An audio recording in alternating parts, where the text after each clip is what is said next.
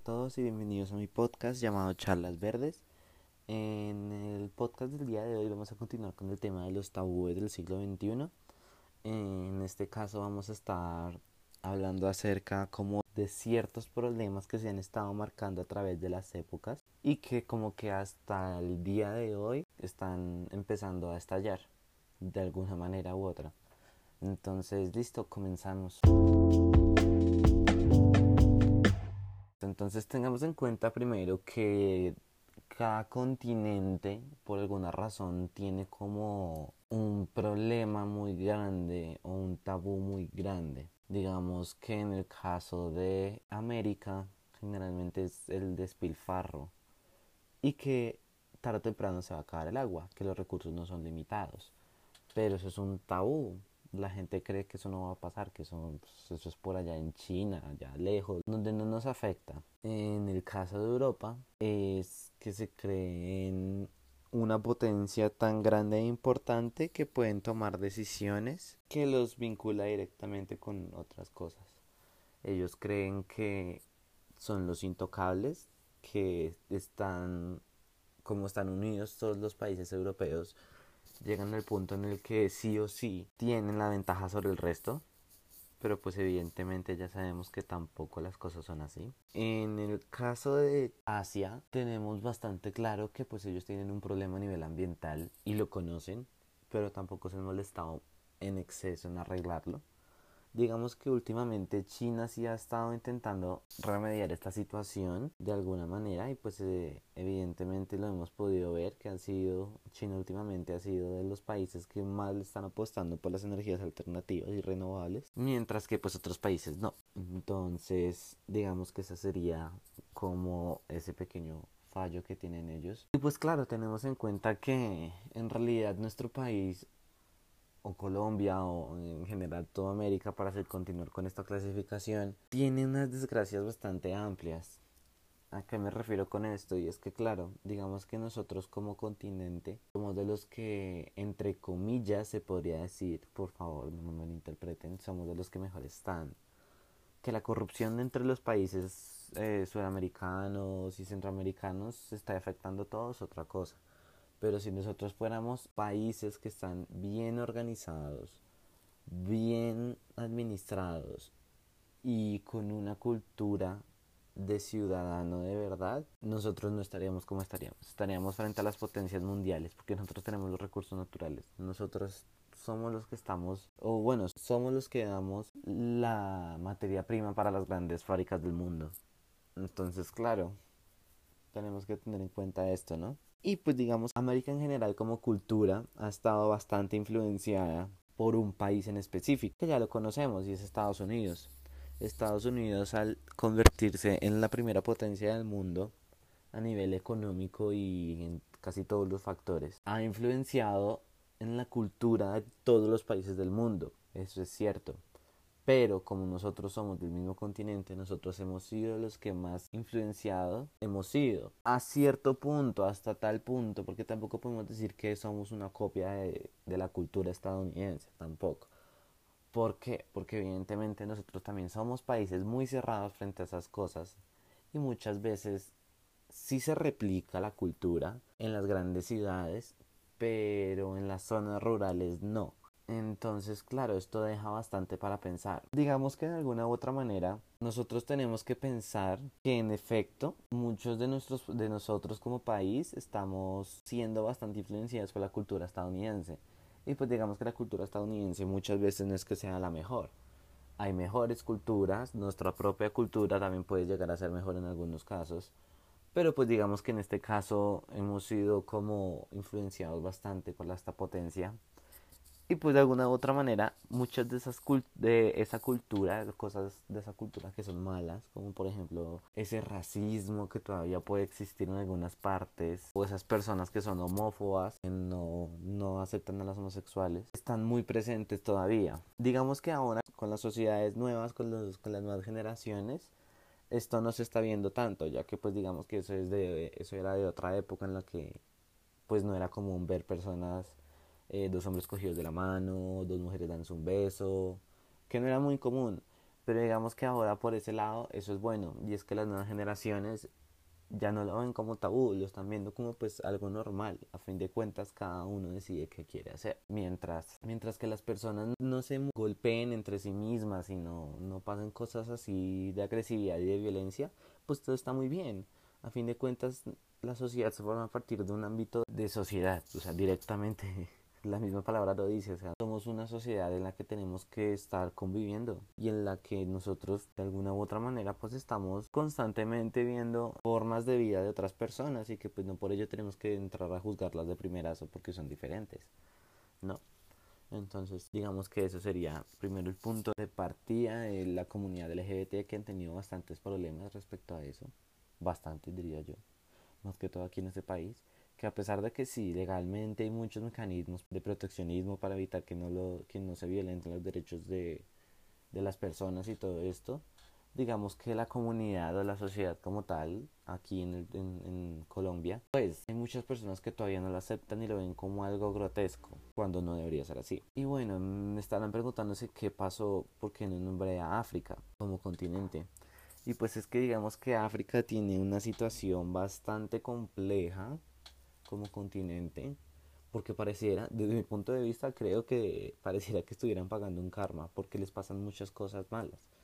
Digamos, África los han saqueado desde la colonia, extrayéndoles los recursos naturales, no tienen agua potable, la, los niños mueren muy seguido por falta de alimentación adecuada. Y pues son muchos, muchos factores que están influenciando ahí en África que de alguna u otra manera no los deja florecer como continente. Que sí, hay algunos países que sí han logrado como salir de esa pobreza extrema, para decirlo así, pero pues es que hay muchos otros que no han podido. Y que de alguna u otra manera no estamos apoyando a que ellos puedan salir adelante. Muchas veces, digamos, yo había visto un video en el que hablaba de que muchas veces económicamente hablando, y desde la perspectiva del que hizo el video, eh, decía que esto de dar como caridad a, países en África o a comunidades en África no termina siendo bueno.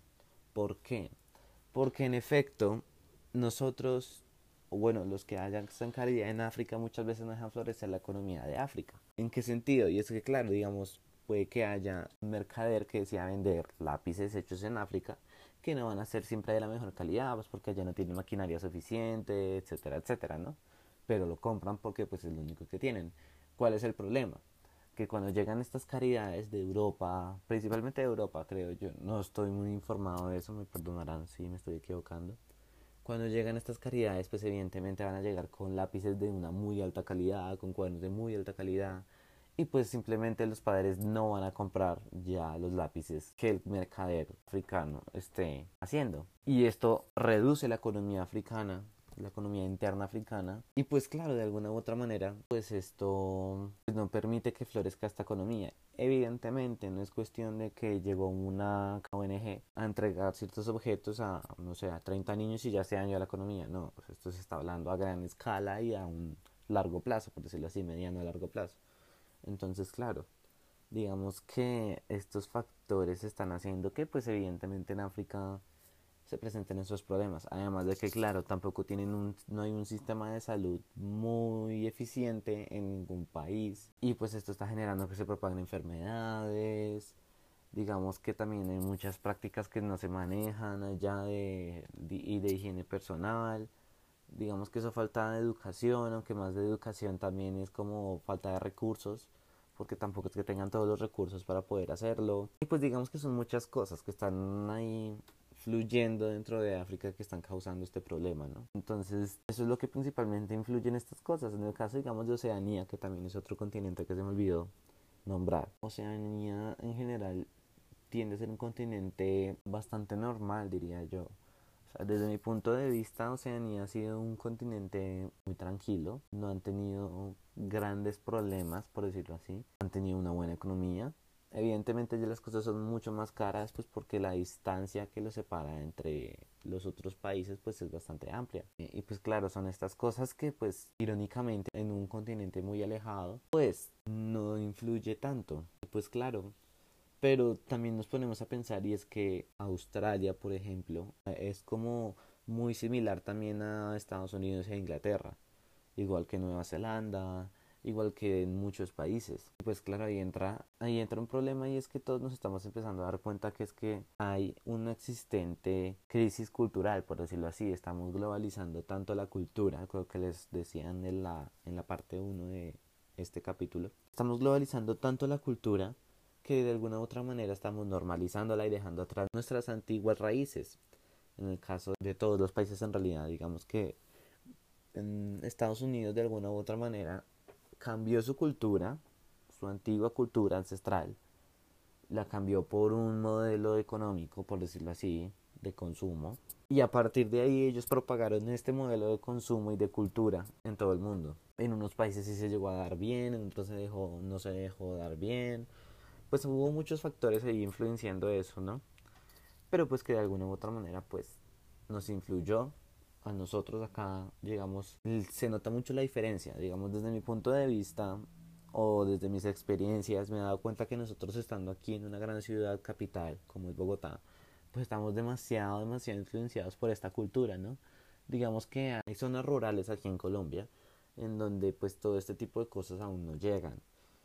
Más porque pues son muy pocas personas y pues las empresas no lo ven como algo que valga, ¿no? pero digamos que en los pequeños pueblos y todas estas situaciones pues eso no se ve.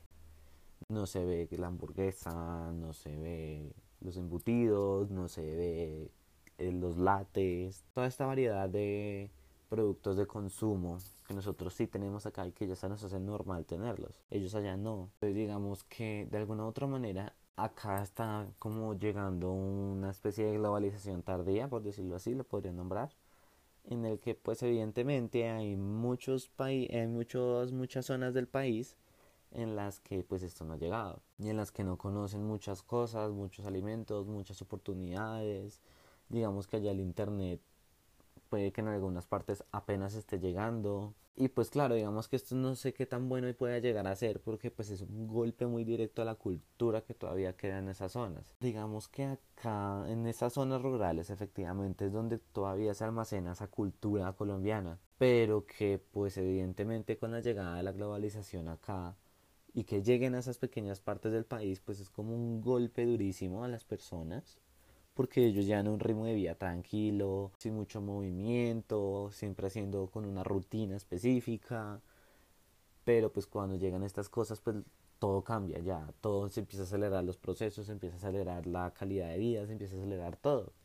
Entonces, claro, digamos que a ellos como personas también les afecta de una manera muy dura. A algunos les da duro, digamos que a las personas ya de mayor edad no están preparados para este cambio pero las nuevas generaciones de esas zonas, sí, pueden que la adopten muchísimo más rápido que, que nosotros, que, los, que las personas adultas ya de la tercera edad, por ejemplo. Porque pues claro, es un cambio. Y muchas veces los jóvenes queremos un cambio. Pero pues claro, este cambio trae muchas cosas, de muchos problemas, la verdad.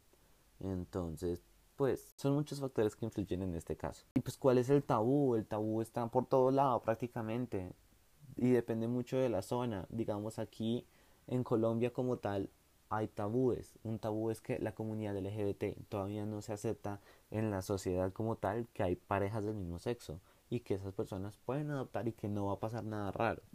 Digamos, ¿qué otro tabú puede haber? El racismo. Aquí digamos que en Colombia no se ve mucho el racismo o no se ve prácticamente. Son muy pocas las personas que traen este esta idea de pensamiento tan obsoleta y tan estúpida. Pero digamos que, según lo que conozco, en algunos países esto sí se puede ver más. Digamos, en Estados Unidos, pues evidentemente hay un problema de racismo. Es que Estados Unidos es como ese foco que todavía, que a pesar de que ellos han avanzado bastante, que en algunos estados han logrado que esta idea se erradique por completo, hay algunos otros en los que pues todavía no se ha podido. Y pues bueno, digamos que en realidad pues estas cosas son de trabajo, ¿no? Son de trabajo, son de mucho cuidado, son de trabajar entre todos, dar un punto en el que pues todos estemos de acuerdo, porque evidentemente esto es una democracia también.